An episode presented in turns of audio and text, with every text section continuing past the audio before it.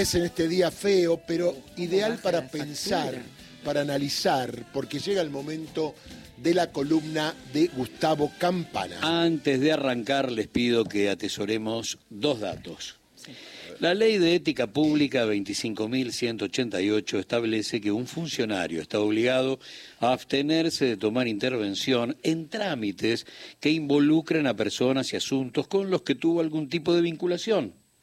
¿Cuándo? En los tres años inmediatamente anteriores a su arranque como funcionario público. Y el segundo dato es que a Santiago Bausili lo defiende Matías Cunio Libarona, hermano de Mariano anunciado por Milei como su ministro de Justicia. Dicho todo esto, Bausili es socio de Caputo en la consultora Anker y suena como el posible titular del Banco Central. Es más, ya esta mañana es el titular del Banco Central. Hizo las inferiores en el Morgan, banco en el que estuvo más o menos una década. Pensé que en Chaca. Y luego pasó al Deutsche Bank entre 2007 y 2016. Bausili es un reincidente de la casta, uno de los asesinos que va a regresar al lugar del crimen.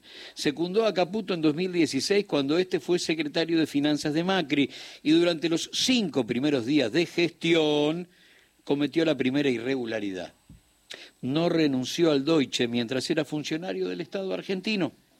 Por ese dato, eh, ponerle menor, demasiado chico, no pasó nada. Lo que llama la atención es que Bausili recibió remuneraciones diferidas entre 2016, 2017 y 2018 del Banco Alemán. O sea, le seguían reportando intereses cuando ya no laburaba en el banco o por ahí lo mío fue bastante infantil. Nunca dejó de laburar en el Deutsche mientras era funcionario de Macri. Y entonces se le, se le pagaba.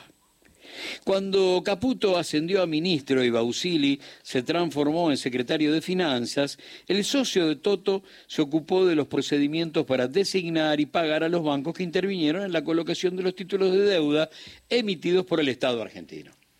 Y casualmente, ¿eh? casualmente, uno de esos bancos fue el Deutsche, el antiguo empleador del funcionario. Eduardo Barcesat en 2016 presentó una denuncia por el pago a los holdouts y entre los denunciados estaban Macri, Paul Singer, Caputo, Bausili, Quintana, Prat Gay. Dos años después, Tailade pidió al Poder Judicial que se investigue si Bausili no había recibido beneficios indebidos por parte de la entidad alemana. El juez federal Casanelo lo procesó en el 2021 por negociaciones incompatibles con la función pública. Cuatro meses después, la Sala 2 de la Cámara Federal porteña revocó el fallo del magistrado porque entendió que Bausili había tenido participación, pero no incidencia en lo que pasó con el Deutsche. ¿Qué será tener participación y no incidencia? Casanelo entonces pidió información a dónde? A la Oficina Anticorrupción y a la Procuraduría de Investigaciones Administrativas. Resulta que la gestión de Laurita Alonso en la Oficina Anticorrupción decretó irregularidades en el vínculo de Bausili con su ex empleador. ¿Qué determinó Laurita? Conflicto de intereses. Muy bien. Pero aunque parezca mentira, porque Laura fue, es y será un paladín de la justicia, la Oficina Anticorrupción no remitió su dictamen a tribunales. La pregunta es por qué y dicen a raíz de un error administrativo. Entonces los tipos dicen, sí, Bausili, no, no hizo las cosas bien. Che, ¿se lo mandaste a la justicia? ¿Sabes que me olvidé? Se traspapeló, se manchó el expediente con café, no se sabe, pero nunca llegó a la justicia. Ahora, la Procuraduría elaboró un dictamen minucioso que le permitió al juez explicar la maniobra del bueno de Bausili. El amigo del Toto mantuvo cinco encuentros con ex compañeros del Banco Alemán en los que armó la operatoria para que el Deutsche participara del negocio de la deuda externa argentina. Y en septiembre último, Casanelo insistió con el procesamiento de Bausili.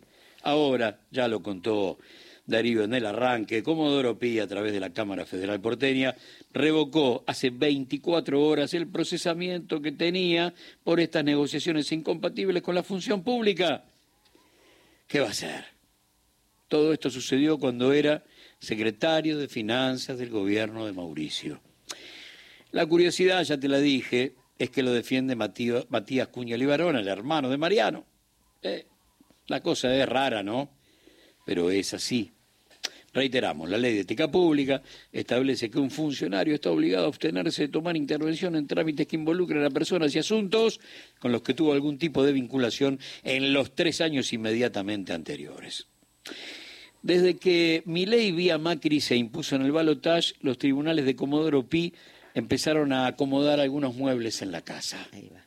Ercolini le dio una manito a ley desestimando las denuncias que habían presentado Alberto Fernández y Valeria Carreras por la corrida cambiaria. ¿Te acordás? El peso es excremento. Reabrieron la causa de la ruta del dinero acá para amenazar a Cristina después que Mari Juan, Mari Juan, ¿eh? Mari Juan dictaminara que tras 10 años de investigación no había pruebas que la vinculen a Cristina con el esquema de lavado de dinero por el cual fue condenado Lázaro Báez.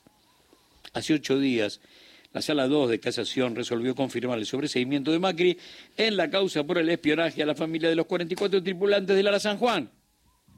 Ahora, me permito hacer memoria. Veamos cómo asumió parte del gabinete de Macri. En algunos casos tiene que ver con condenas y en otros con prontuarios establecidos en función de su acción empresarial. Susana Malcorra se hizo cargo de la Cancillería después de despedir a 400 empleados de Telecom en 2001. Prat Guy a cargo de la economía después de ser imputado por lavado de activos y fuga de capitales a Suiza como ex JP Morgan y administrador de la fortuna de Amalita y Pilar Suberville. Melconian fue al Nación después de haber sido la mano derecha de Caballo en el Central en 1982 en la estatización de la deuda externa privada. En energía asumió Aranguren, el ex CEO de Shell, imputado por delitos contra el mercado de capitales luego de comprar 3 millones y medio de dólares al HBC a 8,40 cuando cotizaba a 7,14 y generar la corrida cambiaria y la devaluación 2014. Como ministro de Economía, este, eh, como ministro de Agricultura, este es muy lindo. Ricardo Urjaile, ¿se acuerdan? Sí, Deudor del Banco Nación en ese momento por casi 700 mil pesos. El agrodiputado por Formosa y ex vicepresidente de la Confederación Rurales Argentinas tenía su dieta de legislador nacional embargada. Mira, así es como empezó. Con el asesinato de Fuente Alba Acuestas, asesor de seguridad de Sovich, Bursaco asumió como secretario de Seguridad. Patricia Bullrich, la que había recortado el 13% a los jubilados, llegó a a seguridad.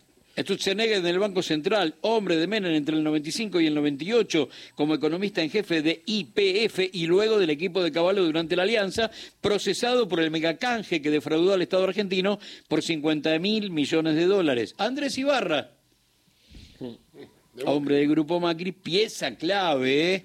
en la privatización del correo argentino y en la deuda de Macri con el Estado Nacional. Claro Macri asumió procesado por escuchas ilegales y después Casanelo firmó su sobreseimiento. Eh, nada nuevo bajo el sol, ¿eh? pero saber es la primera de todas, todas, todas las revoluciones. Te lo digo por tercera vez. La ley de ética pública, la 25.188, establece que un funcionario está obligado a abstenerse de tomar intervención en trámites que involucren a personas y asuntos con los que tuvo algún tipo de vinculación en los tres años inmediatos a llegar al Estado argentino. Claro, la ley, y la ley rige para, para vos y para mí, para el poder real, ni para sus mucamos tiene algún tipo de, de fuerza, de presión, de 40 años de democracia nos tendrían que marcar que estaría bueno, ¿no? Que por lo menos todos, todos, todos, todos seamos iguales ante la ley.